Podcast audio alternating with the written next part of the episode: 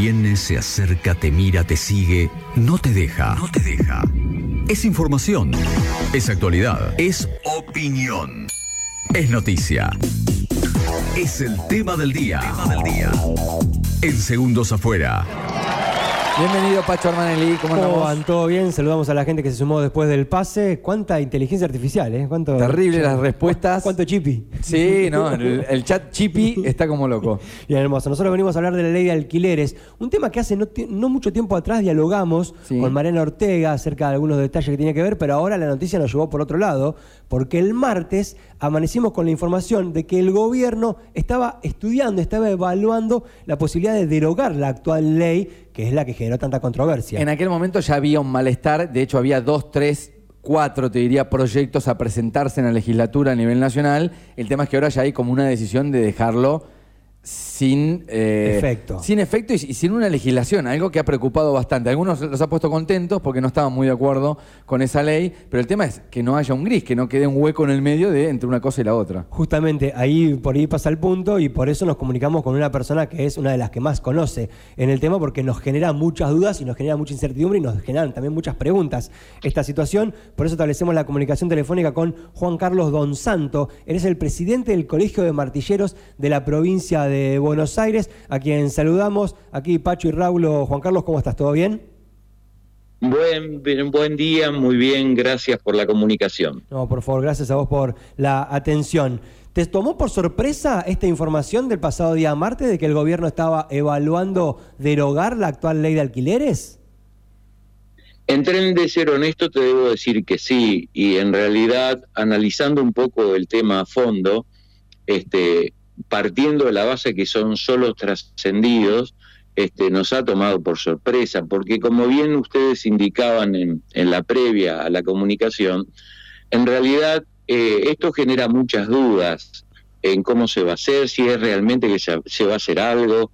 Eh, por las consultas que nosotros hemos efectuado, es solo un trascendido y creo que lo que corresponde es llevar tranquilidad, porque eh, el mercado de los alquileres es un mercado muy sensible. En realidad la vivienda es un bien tutelado, este, como la salud y la educación, y lo que uno expresa o dice debe ser con mucha cautela. A veces escucho a, colegas míos que, que tienen algunos niveles de ego que no pueden manejar y enseguida salen a opinar y la verdad que queda todo un campo por conocer, por debatir, por discutir, para poder arribar a alguna conclusión concreta, ¿no? Bien, ¿cuáles eh, entendés vos que deberían ser los pasos a seguir en caso de que esta idea prospere? Porque por un lado se habló de la posibilidad de que sea a través de un decreto, decreto de necesidad de urgencia del Ejecutivo Nacional, pero rápidamente se salió a hacer mención de la necesidad de que sea a través del Congreso Nacional, que, dicho sea de paso, entre uno y otro hace entre cuatro y cinco meses que no sesionan. ¿Vos en ese sentido qué lectura haces? Eh, yo creo que estamos con, eh, nos guste o no, con la presencia de una ley y para poder derogarla tiene que haber otra que se sancione y demás. Un, un decreto de necesidad y urgencia lo único que puede hacer es suspender algunos de sus términos en forma momentánea.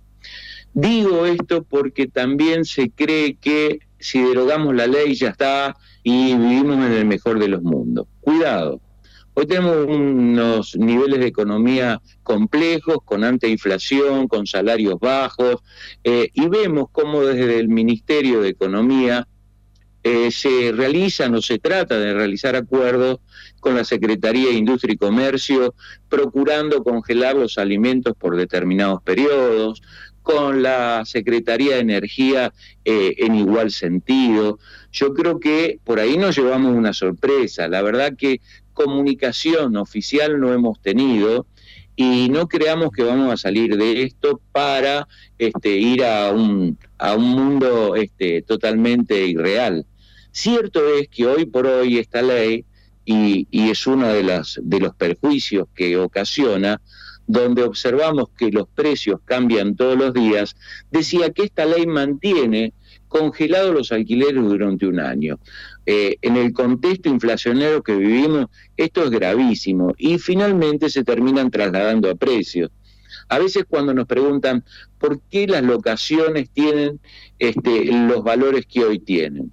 Bueno, ahí hay factores concurrentes, pero uno de ellos es eh, que eh, el propietario no ve en función de la inversión que realiza una rentabilidad acorde. Y entonces, bueno, eh, no solo este, entre un contrato y otro aumenta su, su valor en función de, de los precios que van cambiando de toda la economía, sino que además prevé también este, lo que va a ser la futura inflación.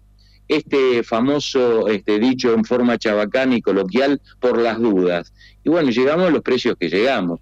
Hoy sabemos que se hace muy costoso para una persona con los salarios que tenemos afrontar un alquiler, digo, promedio de 80 mil pesos. Ahora bien, el propietario cuando recibe ese importe y va al supermercado no puede llenar un changuito. Entonces el disloque es muy grande. Oportunamente nosotros participamos, disculpame, de la Comisión de Legislación del Congreso y propusimos que teníamos que ir a una ley de estímulos, este, salir de esta ley que de alguna manera vino a traer odio, bronca, división entre las partes, ir a una ley de estímulos, dado que el Estado no puede, no sabe o no quiere construir vivienda, y los privados que lo hacen para suplir esta necesidad que existe deben ser de alguna manera gratificados. Esto no es una prebenda, es una realidad.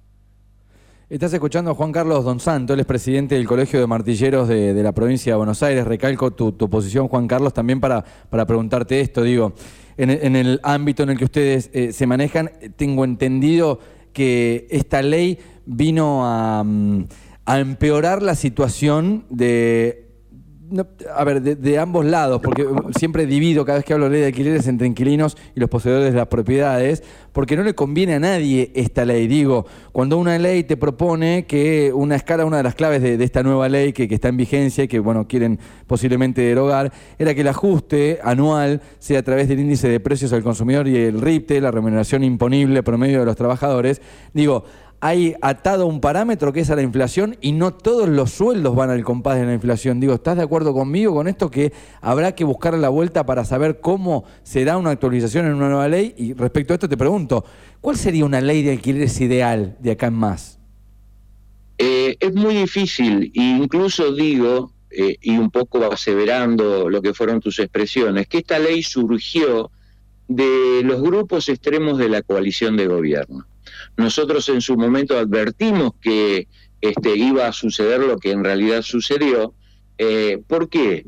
Eh, cada vez que el Estado se mete a regular, y lo vemos en, en otros aspectos de la economía, terminamos mal. ¿eh? Vemos lo que es el cepo, lo que sucede con, con este, el dólar y demás. Es decir, yo no, yo creo que la salud, la educación y la vivienda deben ser tutelados por el Estado, generar normas, pero eh, una cosa es tutelar este tipo de bienes de las personas y otra cosa es intervenir. Y acá lo que se ha generado, insisto, escuchando a los grupos extremos de la coalición de gobierno, es una intervención del mercado.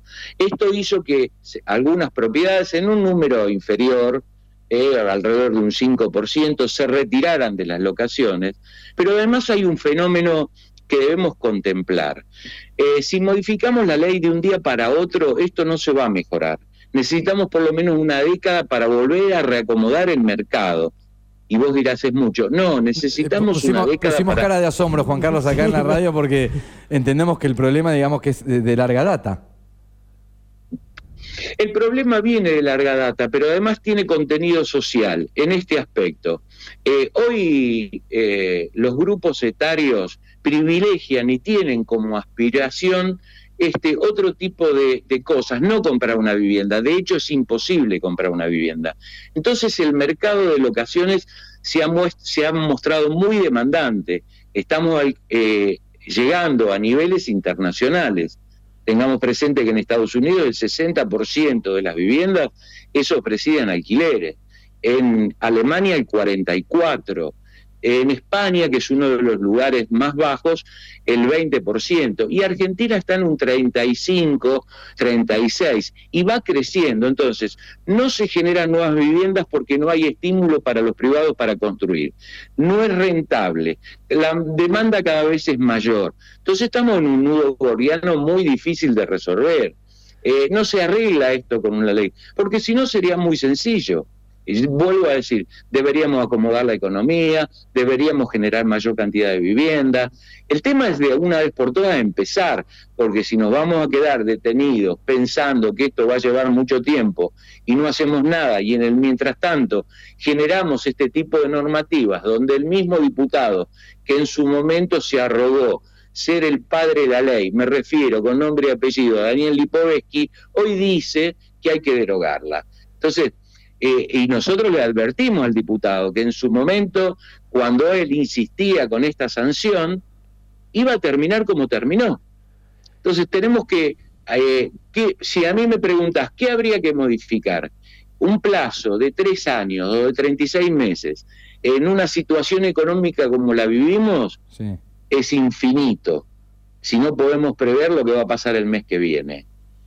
Eh, estar ajustando este, por salario y por precio en forma anual es una locura. Entonces ahí también debemos generar algún tipo de índice este, que contemple estos desfasajes que se genere y darle la libertad a las, a las partes para que lo apliquen de acuerdo a lo que convengan. No nos tenemos que olvidar que el contrato de locación es un instrumento privado, es un instrumento de parte. Juan Carlos, y hoy eh, tenemos un cepo ahí también. Te referías a la, escala por la cual debería decidirse el valor. Digo, ¿qué parámetros eh, pondrías en, me imagino que son muchos, ¿no? Estamos hablando en este caso del RIT y del IPC, pero ¿qué, parámetros pondrías? Eh, no sé, paritarias como, como una referencia, o qué referencias tendrías como para las paritarias podría las paritarias podría ser uno yo digo que cuando existía una herramienta para la compra de inmuebles como era este el crédito eh, y íbamos a solicitar, nos medían los salarios y decían que la cuota no podía superar un 30%, ¿verdad? Exacto. Ahí también tuvimos un problema con lo que fue los créditos UBA, porque era al inicio.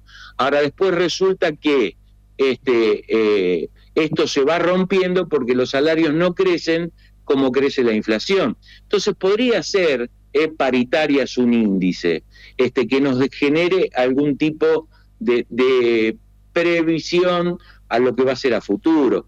Es complejo, por eso digo, no es tan sencillo, derogamos esta, este, con un DNU, cómo quedamos con lo otro, qué aplicamos, el Código Civil y Comercial. Mm, yo creo que no es afrontado esta problemática con la debida responsabilidad. Eh, todos este, ante esta, esta fake news, porque la había catalogar de fake news, salieron a festejar. ¿Qué es lo que festejamos?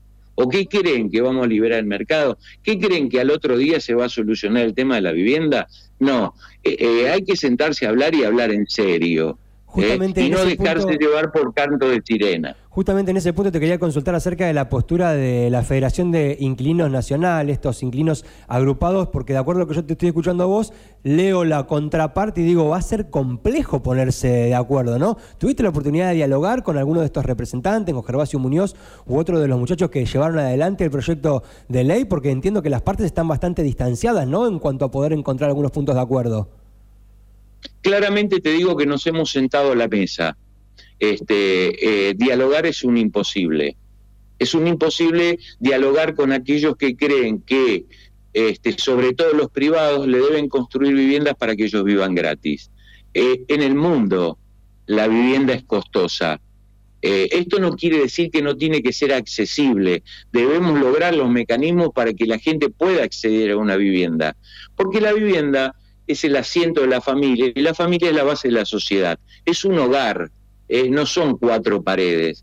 Ahora digo, cuando vos te encontrás con esta realidad, donde se pretende que alguien le entregue en forma gratuita una vivienda, y la verdad que se hace muy complejo. Yo creo que todos tenemos que ceder posiciones en procura de un bien común. Ahora, cuando no estamos dispuestos a ello, se torna muy complejo. Excelente. Juan Carlos, te agradecemos muchísimo por este testimonio y bueno, veremos qué es lo que sucede en adelante. Yo lo catalogaste de fake news a la noticia, así que... La seguiremos de cerca ahora para, vamos a para no malinformar. Exactamente, veremos qué es lo que sucede a futuro y seguramente en ese caso Mm, consultarte nuevamente. Debo, debo ser honesto, he consultado a los jefes de bancada, hemos- nadie sabe nada. Y hoy en la Cámara existen dos proyectos que en su momento, cuando estábamos medianamente todos conformes eh, y encontramos un punto común para que fueran votados, fueron abortados. Entonces, este, realmente no sé en qué vamos a terminar y vuelvo a decir, son solo trascendidos los que se leen en los diarios. Algunos diarios ya lo daban como un hecho. Mm. Me parece una locura, ¿no? Ok, clarísimo. Juan Carlos, muchísimas gracias. eh, hasta cualquier momento. Mil gracias a ustedes por el llamado y bueno, escuchaba que está nublado, pero está lindo Necochea. Muy, Este, muy agradable eh, para que, no sé en qué eh, lugar te está situado ahora, Juan Carlos, pero si tenés una escapadita en Semana Santa, venite que Neco está hermosa, ¿eh? Yo estoy en el conurbano, pero he estado este verano ahí con mis hijos andando en cuatro en la zona de Médano Blanco y sorprendido del crecimiento este que ha tenido la ciudad, Una maravilla. cosa que me complace. Te esperamos cuando quieras. Gran abrazo. Hasta cualquier momento. Así pasó Bueno, entonces. interesante. La, la voz es una de las voces más importantes, digamos. la- si hay que hablar de una mesa chica de las decisiones políticas, por supuesto que quienes están como titulares de Martillero de Provincia de Buenos Aires es una fuente a consultar absolutamente. Y aparte con una posición no de tibio, sino con una posición bastante radicalizada No, claro. respecto a cómo está la situación. Digamos, no, Sin ningún pelo en la lengua, como se suele decir. El tipo dijo completamente lo que parece. Me parece que es una fake news, no hay nada de información concreta. Sería una, to- una locura total, o sea, podemos sacar muchos títulos. Es una máquina de Sería crear títulos. que, a ver, uno sin conocer demasiado del mercado y demás, lo sabe. Que algo esté sin legislar durante un tiempo por una ley derogada es una locura. Ah, es un y es muy peligro. peligroso, ¿sí? Porque, eh, digamos, eh, ¿en qué te basás? ¿De qué te agarrás para firmar un contrato, por ejemplo? Cuando se hace de manera legal, ¿no? Después hay acuerdos de palabra que eso van a estar fu- fuera de la ley siempre, pero... Completamente. Yo no sé, para redondear, cuántas personas vos conocés que tengan contacto directo con los presidentes de las bancadas de la Cámara de Diputados. No, Por- no, no. Porque acá hablaba hablar con un tipo que, ante la duda, fue directamente a la fuente y habló directamente con el presidente de la bancada del Congreso. El tipo El estaba día- sentado en la mesa chica de la decisión. El día que tomen la decisión seguramente va a ser fuente de consulta este hombre llamado Juan Carlos Don Santo, presidente del Colegio de Martilleros de Provincia de Buenos Aires. Por, la hora, por ahora, por lo pronto, por lo que nos dijo, tranqui, no va a pasar nada, lo seguiremos de cerca. Gracias, Pacho. Un gusto.